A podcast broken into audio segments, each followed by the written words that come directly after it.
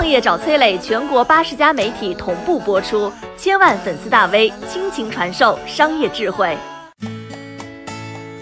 国之重器北斗实现全球定位导航，到底意味着什么？您知道北斗对中国意味着什么吗？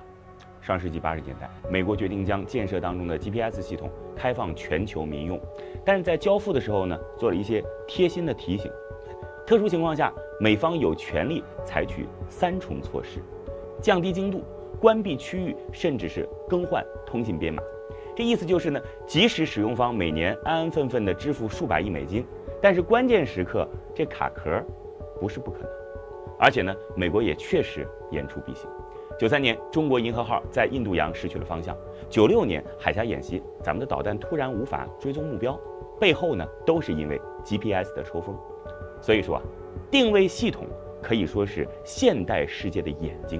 受限于八十年代国力与技术，我们不能实现自主卫星导航。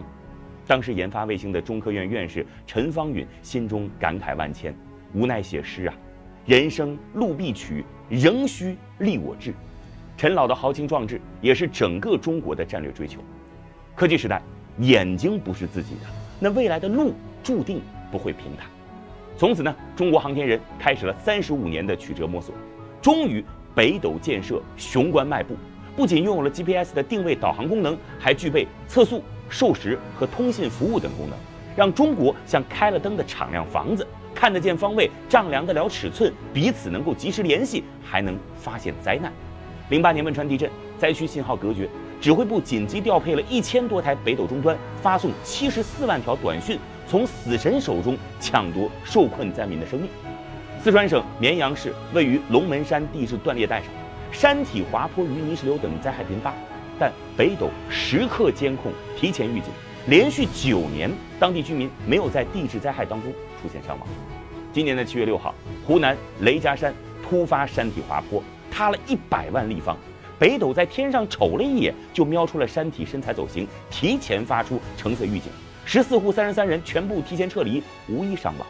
疫情期间，我们只用了十天就造出了面积三点三九万平方米的火神山医院，原因为什么呢？就是凭借北斗的高精度的定位、精准测量建造，不费吹灰之力。二零二零年八月，北斗天网惊艳亮相，北斗三号最后一颗组网卫星正式工作，画龙点睛。组网卫星的服务范围覆盖全球，从此啊，中国人可以高唱一句：“说走咱就走，天上的星星参北斗。”